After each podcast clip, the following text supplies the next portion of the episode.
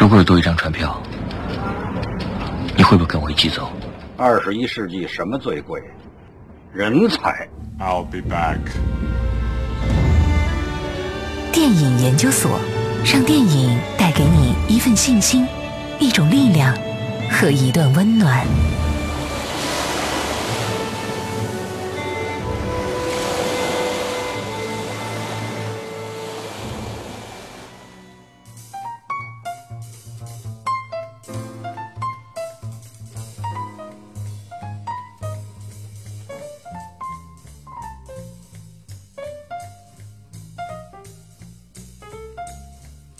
半年之后，欢迎大家继续锁定 FM 八八二成都故事广播 Happy Radio，为您准时敞开大门的电影研究所，我是依然。您现在听到的是一档专门做电影的节目哦。那我们今天的互动话题就是你最喜欢侯孝贤的哪一部作品？你看过他的哪一部作品呢？在微博上，我看到梅生给我发私信说，看《恋恋风尘》之时，一直在想，现在的侯孝贤在很多人心里已经热得同岩井俊二差不多了吧？我不敢说我懂侯孝贤就比其他人要多一些。但如果一个人被其他人争先恐后的谈起时，正是误读最厉害的时候。另外呢，前海一支箭说喜欢侯孝贤的《青春派》，是写高中生的高考和热恋，我敢说是近十年同类影片当中最好的一部。刘杰过去风格冷峻犀利。这回却玩起了小清新、小小感伤，对高考有调侃、有嘲弄，也有理解和宽容。秦海璐演了个凶巴巴的班主任，片尾男主角对他说：“我们忘不了你，因为我们恨你，但也爱你。”嗯，这句话其实后来被无数次的各种被大家借用啊。另外呢，我看一下在微信上，杨洋的魔镜说：“我喜欢童年往事、风贵，还有悲情城市，都比较有社会意义。再来就是最好的时光。”嗯，在微信上，海上花说喜欢侯孝贤的《海上花》，名字就叫海上花。他他说整个片子呈现出来的气质就是绵里真。表面上看，无论是镜头、配乐、人物对白、动作，都是轻轻柔柔、缓缓的感觉，内心却暗藏讥讽。人物关系的对立也非常明显，各种隐藏着的矛盾，这气场、这味道，真是精彩。大家的评论都相当之专业啊！大家继续来跟我互动，告诉我你看过侯孝贤的哪一部作品，对此有何感想？给我发短信零二八八四三三幺八八二零二八八四三三幺八八二，或者关注新浪微博 FM 八八二依然从一而终的一顺其自然的然。另外呢，也可以关注我们的微信平台，拼音搜索幽默八八二，发文字发语音都可以。接下来我要请出我今天的嘉宾了，成都商报的资深电影记者张世豪，曾经也来过我们的节目。你好。Hello，大家好，我嗯是张世豪。呃，这个请他来的原因，最开始是想聊这个侯孝贤的，但是由于今天这个早上、上午发生的娱乐圈的一件大事，所以我开始想问一问，就是做娱乐圈报道这么多年的人，我想问问你对此的看法。就是范冰冰承认了自己的恋情，就是刚才我还在疯狂的写稿，就是给我们的成都商报客户端写稿。嗯然后这两天我完全完全都被娱乐圈的各种各种的喜事也好啊，然后八卦也好，就被冲击的头都晕了。然后我觉得李晨和范冰冰这个事情，我觉得他们两个呃公开的话，我觉得还是挺惊讶的，因为之前两个人一直遮遮掩掩的，包括范冰冰每一段恋情都没有对外公布过。这次的话，我觉得突然间就公开了，还还是蛮惊讶的，不知道后边有什么样的一个幕后的一个一个东西。呃，但是我觉得其实这两个人，大家揣测那么长时间，而且有很多人都说，如果你俩是真的耍朋友，你俩就说，有什么不好说的呢？所以 两个人选择在今天公开，可能跟之前说到的黄晓明呃结婚我就公开有关系，嗯，可能是有关系，我但是觉得蛮有意思。你说这个，对吧？嗯然后呢，另外呢，也可能我在我刚才就在回忆这两个人最近在作品上有什么新动作没有？没有，好像对。对啊，他们选择在这个时期，是不是也怕别人说炒作？就是选择一个风平浪静的时期，对对对。但是争着抢着上头条的节奏也真是醉了。对，嗯，昨天在开玩笑，这两天其实娱乐记者都挺忙的，嗯，从这个呃黄晓明。黄晓明、杨紫、杨紫，然后到之前不是也遇一遇到这种头条就会把汪峰扯出来，然后其实汪峰在黄晓明他们扯证那一天是办了一个什么演唱会之类的东西，对对对对，然后就说他很惨，又被这个华丽丽的给盖住了，头条又没有他的份儿。对，又被挤下去了。对，好，那我们这个说完范冰冰哈，这个两个人的感情就呃 承承认耍朋友这个事情还是第一步，之后能不能能不能像这个黄晓明跟 Angelababy 一样走进婚姻殿堂哈，这还是一个很长久的这个事情。我们来说一说侯孝贤，呃，侯孝贤想说他的原因，就是因为他得奖嘛，正好找了个由头，我们来聊一聊他。嗯，跟侯孝贤应该是缘起于何时？大概是什么时候开始知道这个人，然后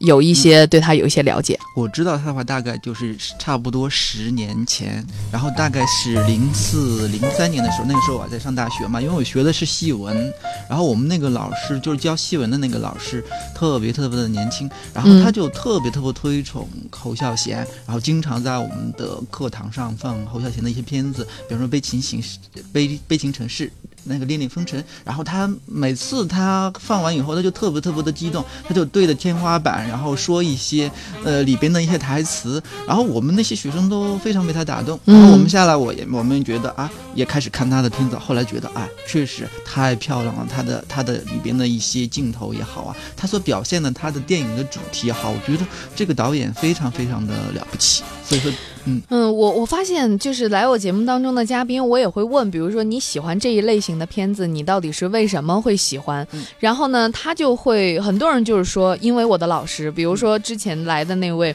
嗯，他就说为什么喜欢小众电影？因为他的老师很喜欢，嗯他的老师就觉得看小众电影是一个很高规格的事情，所以他就跟着老师的步伐去看，然后渐渐的开始发现里边有他喜欢的东西。所以你最开始看侯孝贤也是跟老师有关系，包括这次戛纳电影节，然后。然后贾樟柯就一直称呼，呃，就称呼那个侯孝贤是他的老师，因为他说侯孝贤就是对他的影响特别大。这次他们两个不是也是在同同争那个金棕榈大奖嘛，《山河故人》，然后和他的叶叶聂隐娘他们两个一起争夺。所以说，我看后来看到了很长很长一篇那个贾樟柯的那个文章，然后就致敬侯孝贤的，就是说大家想去了解侯孝贤的话，就可以看贾樟柯那个文章。所以说，贾樟柯一直就称呼那个侯孝贤老师，侯侯孝贤就是说对。他的影响特别特别大，对贾樟柯。嗯，那这个我看侯孝贤其实拍了很多片子，当。得知这个侯导在戛纳这次得奖的时候，因为跟我们有时差嘛，所以当你得知他得奖的时候，你的反应是什么？因为我是电影记者嘛，然后你也是做电影节目，然后我们都是业内人士，所以说我们都比较关注这个电影奖项。所以说那天晚上我就从凌晨开始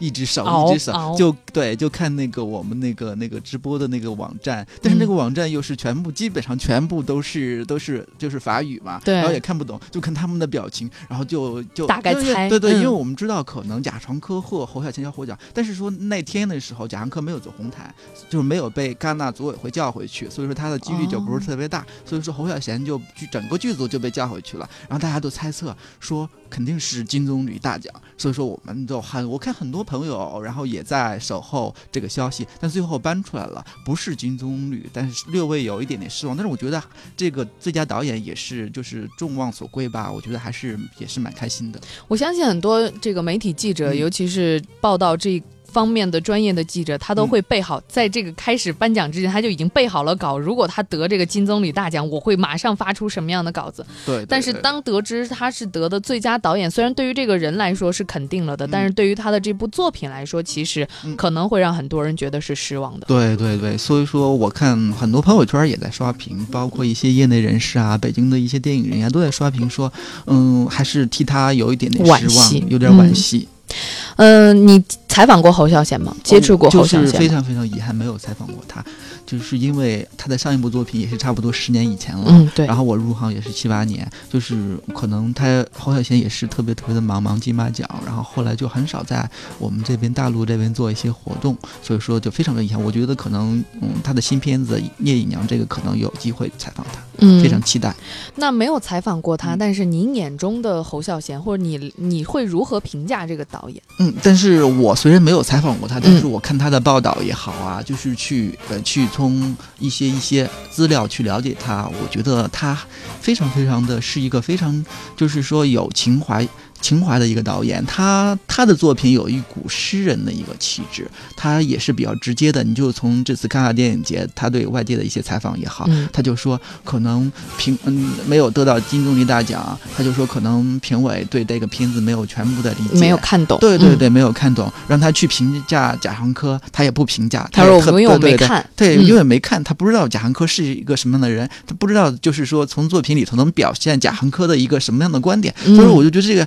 哎，这老头儿特别特别的特别的直接，特别有个性对对，特别有个性。在电影圈里头，像这种导演非常非常的少。呃，侯孝贤他有一个观点，就是说看电影，就看一个导演拍的电影，可以看出他的人品来。对对对，所以很多人在这个侯孝贤的导演的作品当中看出了文艺气，就是像你说的诗人气质和痞气。对对，因为侯孝贤的女儿是嫁给了黑社会，我了解的是这样的。嗯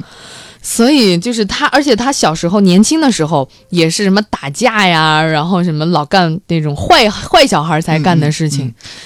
所以说他的电影作品里头也有你说的这些场景，比方说《恋恋风尘》也好啊，他会有一些这种打群架啊，或者是你你所表达的个人的这些东西在里头。嗯嗯呃，那如果说到就具体到他的作品里边儿，你会跟大家推荐一些哪几部？比如说你觉得是你看过的他的作品当中印象最深刻、或者最能打动你的？我觉得两部吧，一部就是《悲情城市》，《悲情城市》就是整个梁朝伟演的嘛，嗯他是整个的一个一个家族在大大环境的背景、时代背景下的一个一个作品。它的主题就相对来说就是比较宏大，它嗯就是说它的整个整个的那种表现的东西，我觉得侯孝贤他把整个跟之之前的作品不一样，他把整个的他的个人的一个观点放在了这样的一个作品里头去，我觉得这个非常非常的难得。这个片子也得了特特别多的奖，在国际上。嗯嗯然后另外一部作品就是《恋恋风尘》，就是我刚才跟你说那个老师在我们课堂上去推荐的。然后昨天晚上我为了呃上节目之前，昨天对嗯昨天晚上我重温了一遍，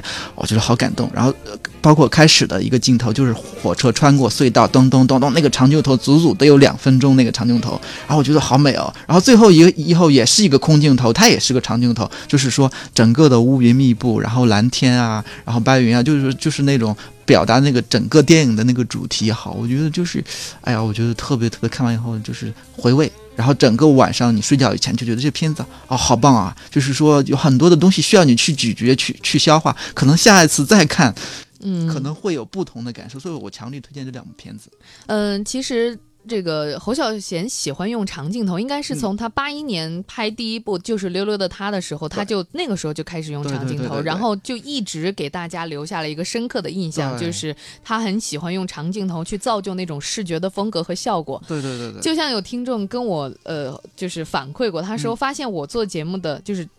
的时候有一个风格，就是爱说长句子，就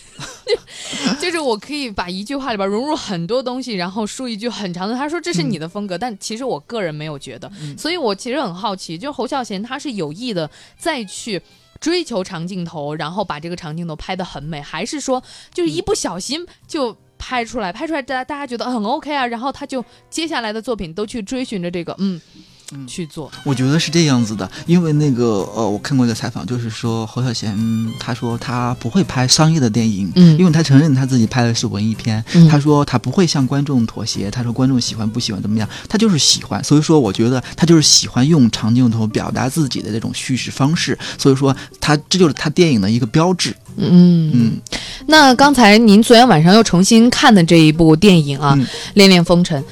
第一次看和昨天晚上再看嗯，有差差别在哪里？我觉得完全不一样，因为第一次看的时候，可能就是看一个肤浅的东西，特别表面的东西。老师包括讲讲他的主题也好啊，然后就是跟着老师的节奏去去玩去领会这个片子。比方说里头他表现的一个呃男女主角阿远，然后和那个女孩子他们两个最后因为种种原因没有走到一起，他可能这个片子老师会说他有一定的时代背景在里头。然后但是这次我我在自己完完全看的话，完全就是说可能就。哦，按照自己的东西去看，就是说，呃，这个《恋恋风尘》到底能给我带来什么，然后而不是说跟着老师的节奏去走。我他是我自己是看到了他的一些时代的一个大背景，但是我觉得看到的更多的是，呃，一些呃嗯男女主角他们两个没走到一起去，我就会会为他们的这种这种命运特别特别难受。然后我看到他那个侯小贤那个他的长镜头以后，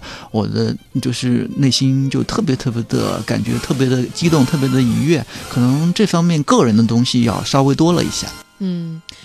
嗯，十年之前侯孝贤就去过戛纳，那个时候或就是带着也是带着舒淇和张震，然后走红毯带去的作品是最好的时光。这部片子看过吗？嗯，这部片子我没有看过，但是我知道这个片子它是有那个舒淇他们演的是吧？舒淇、张震，对，这是他的最近一部作品吧？就是十年前，对对对，十年以前最近的一部作品。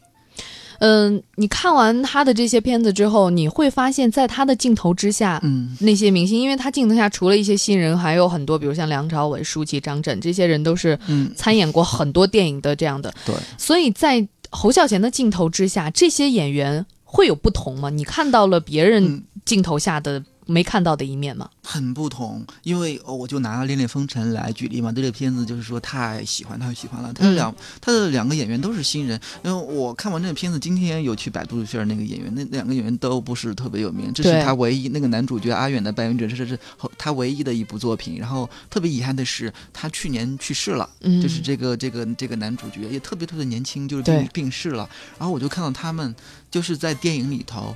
就是表演的痕迹，基本上就没有什么表演的痕迹，就觉得好像你生活中的一些人特别自然，对你周遭的一些人一样，然后和你说话也好啊，和家人一起吃饭也好啊，很自然，很自然。就是包括舒淇、张震也好，他们，我听说舒淇在《聂隐娘》这个片子里头只有几十、四十多句台词，嗯，所以说四十四十多句台词，他演员对于演员来说非常非常考验他的表演的一个功力。他这样的话，我觉得就是靠。导演的一个调教，就是说导演怎么样子去用让让演员去用表情啊，怎么样子去融入这个片子里头。我觉得，嗯，这是侯孝贤导演非常非常非常牛的一个地方，他能把演员的一个东西，就是说完全就给表表表，就是说给给给挖掘出来、激发出来，对，激发出来，然后让让演员就是在这个片子里头完全就是沉浸在他的一个剧情里头去。嗯。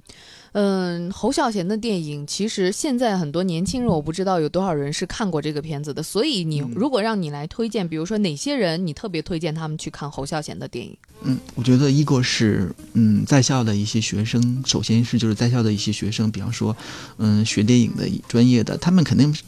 肯定是要必须看这个片子的，因为侯孝贤是台湾不可逾越的一个电影大师。嗯，只有了解这些大师的话，自己以后从业也好啊，包括自己以后研究电影也好啊，可能就会嗯从他的都。作品里头得到很多很多的东西。另外一个，就像我们这种电影啊，电电影的一些一些从业从业从业的一些人士啊之类的，我觉得了解侯孝贤可以给你一个完全不一样的一个电影世界，然后完全不一样的他的电影风格，他的叙事手段，完全就会给你很多很多的启发。嗯，喜欢侯孝侯孝贤的人，我不知道有多少人看过。还有一部侯孝贤讲侯孝贤的纪录片，这一部你知道吗？真的吗？没有。有一部叫做《侯孝贤画像》的纪录片，拍这个纪录片的阿萨亚斯就是张曼玉的前夫哦，拍过这个侯孝贤画像，然后这个纪录片拍了五天，剪了两个月。然后在里边讲了很多，比如说侯孝贤的童年啊，或者侯孝贤怎么样成长的。有我看过一些评论，就是看过这一部纪录片的人说，这一部电影到现在来说都是侯孝贤最好的一部作品。当然，我个人觉得这个评价稍微站的角度有一些不一样，因为这个是拍侯孝贤，而不是侯孝贤去拍的作品。但是，呃，如果喜欢侯孝贤的朋友，嗯，可以去看一看这个纪录片，因为我因为我也看一下，对，因为我也没有看过，我是今天在也是在准备节目的时候翻。看资料看到了一个这个，我觉得还挺好奇的。下了节目之后，我也会去看一看。这个侯孝贤呢，他在戛纳提名过九次，威尼斯四次，柏林一次，香港一次，香港金马呃台湾金马奖是二十二次等等，以及还有东京电影节这些这些。所以您觉得他呃是一个，比如说嗯，有些时候是叫好不叫座嘛，有些时候叫座不叫好。所以你觉得侯孝贤一直以来他应该是一个嗯怎么样的？导演。我觉得你说这个是很有道理的，嗯因为他的片子是，嗯，说说实话哈，就是他的片子个人化的风格非常非常的浓厚，嗯他就是拍自己喜欢的，他从来不给观众去妥协，所以说有可能观众，嗯，一些大众的话看惯了觉得我不。喜欢。对对，嗯看惯了《小时代》，看惯了《何以笙箫默》，看惯了《变形金刚》以后，他们就很难接受在电影院里头去这样，嗯，怎么说呢？节奏特别慢，有可嗯能让观众去睡觉。所以说，他有可能就出现你这种情况。所以说我非常为他的芯片担心。嗯，聂隐娘，但是至少对聂隐娘有这两个人，两个演员在那儿助阵。对对对，所以说，嗯嗯，他正好他又获奖了嘛，然后，嗯，侯孝贤接受采访的时候也说，他说到底这个片子为你的票房有没有拉动？侯孝贤自己就说，他说可能会对欧洲的一些版权啊、出售啊会有一些好处一，些好处，所以说这个片子可能投资八千万，差不多一个亿，然后他收回成本应该没有多大的问题。但是说，我觉得票房的话，至于多少个亿，多少个亿，这个确实非常非常的难说。这种片子好像就没有人会说我拿票房多少个亿来。对，像不像尔冬升？比如说上半段我说到那个尔冬升，我我是路人甲。嗯，其实，在朋友圈里我们也看到有一些就是也是同行，就说力铁为证，他至少五个亿，或者《小时代》呃四出来了，他，至少多少个亿？比如说那个《复仇者联盟二》至少多少个亿？大家会下一个这样的预期目标。但是这种片子就是你只要回本就已经很不错了。像之前王小帅，我们也采访他，这个最后是可以说是惨淡。对，王小帅那个也是在国际上获奖了的。对啊你看看最后一千多万票房，然后总投资三千多万，然后这个肯定要赔死。所以说，对对投资者来说，我觉得完全是一次冒险。所以说，侯孝贤这次他说：“哎呀，他投资电影的话，也是可能面临的一个找钱的问题。虽然他是这么大的导演，可能嗯找钱也不是特别的的难，但是说这个钱的问题，确实也是也是他面对的。你老是投一些片子，然后也也投资方也赚不了钱，对可能这个非常现实这个问题。就是我可以说我喜欢你的作品，我很喜欢你，但是对可以在家里头看。对我投给，比如说我是有钱，你来找我对对对我把钱拿给你了，我我没有保证可以赚钱来，啊我是很我个人是非常喜欢你，但是我实在是没有勇气，或者是 我是个商人，我没有办法把我兜里的钱拿出来让你去砸，呃，能不能赚回来得靠赌，能赌赢就挣钱，赌不赢就挣。对，所以说我蛮期待这个片子，就是像那个《白日焰火》那样，《白日焰火》嗯因为它也是一个小文艺的小小众电影，它也是获奖了，像廖凡获得了影帝。对。柏林影帝嘛，所以说我非常内心深处非常希望这个片子能成为他那样的一个感觉，然后就是说这个奖能为他国内的这个票房有一个拉动。其实我个人觉得这种慢节奏的片子真的不嗯适合在电影院去看。你说的非常有道理，因为中国内地目目前没有艺术院线，然后现在电影院也就那么几个厅，碰上一些大片的话怎么办？肯定要排这些。这些大挣钱片，对对对，然后他们也需要成本，是可以理解的。他们需要成本，他们的员工也需要开工资，他不可能说，哎，我拿出一个厅来专门放这些侯孝贤类似于这种艺术片子，然后上座率可能只有两个人、三个人，就包这场对对对对看一样对对对，所以说这是一个非常非常现实的一个问题，可能我们都知道，嗯，我们这些对电影圈了解的这个非常需要我们去思考的一个一可能个问题。除了这个钱的方面的问题，另外一方面就是作为一个观众，我哪怕是我愿意看文艺片子，我呃对侯孝贤，我愿意去支持他，我走进嗯电影院去看他的漫长的镜头，然后半天没有一句话，然后全是心理活动，一个眼神看。三十秒，就是你会发现在电影院那个环境之下，你好像不太适合看这种片子。对我正好跟你说一下，就是说我我这次戛纳电影节，因为我们好多年没去了，也没有去前方采访，然后我就有一个朋友告诉我，他是搜狐搜狐的嘛，电影、嗯电影的，他看完那个侯孝贤的这个新片以后，他专门写了一个非常非常长的影一个影评，然后可以看到，其实我就问他，我说这片子到底怎么样？嗯他就跟我说，他说是一部好电影，但是不一定是观众喜欢的电影。往往我就对对对。就是一般观众不喜欢，当然烂片除外。我们也知道那些什么嗯二三流的车模来拍一个电影，那是烂片，我们不说这些。嗯那有一些，嗯，可能你觉得这个导演在这架着他的片子一定是有情怀的、有个性的，但是你就是看不懂，或者你就是觉得他他拍的是什么，这种时候你就会说他的片子很好，可是观众不喜欢。对对对对对对对，这个问题太现实了。我觉得你以后可以拿出来专门用这个点来说一期节目了。我真的很想有机会能能够采访一下这些这些导演们，但是我相信得到的答案一定是那种昂着头的、高傲的跟我讲我不在乎，我不稀罕，是的，就是他没有办法在媒体面前说我就是很想挣钱，可是我就是不愿意妥协，那我怎么办呢？我只有自己人格分裂，没有办法这个样子的。是是没办法，电影圈就是这个样子。现在嗯电影圈其实发展的也有一些非常非常的那种有点畸形的感觉，真的。其实这个包括这个畸形这个问题，在王小帅的《闯入者》和《念念》当时上映的时候，嗯两个导演也都发过声明，面对自己惨淡的票房的时候，你像张艾嘉那个片子我也看了，然后张艾嘉马上发了个哇帅之后，张艾嘉马上发了个声明说我不承认我失败了。对。对，确实是，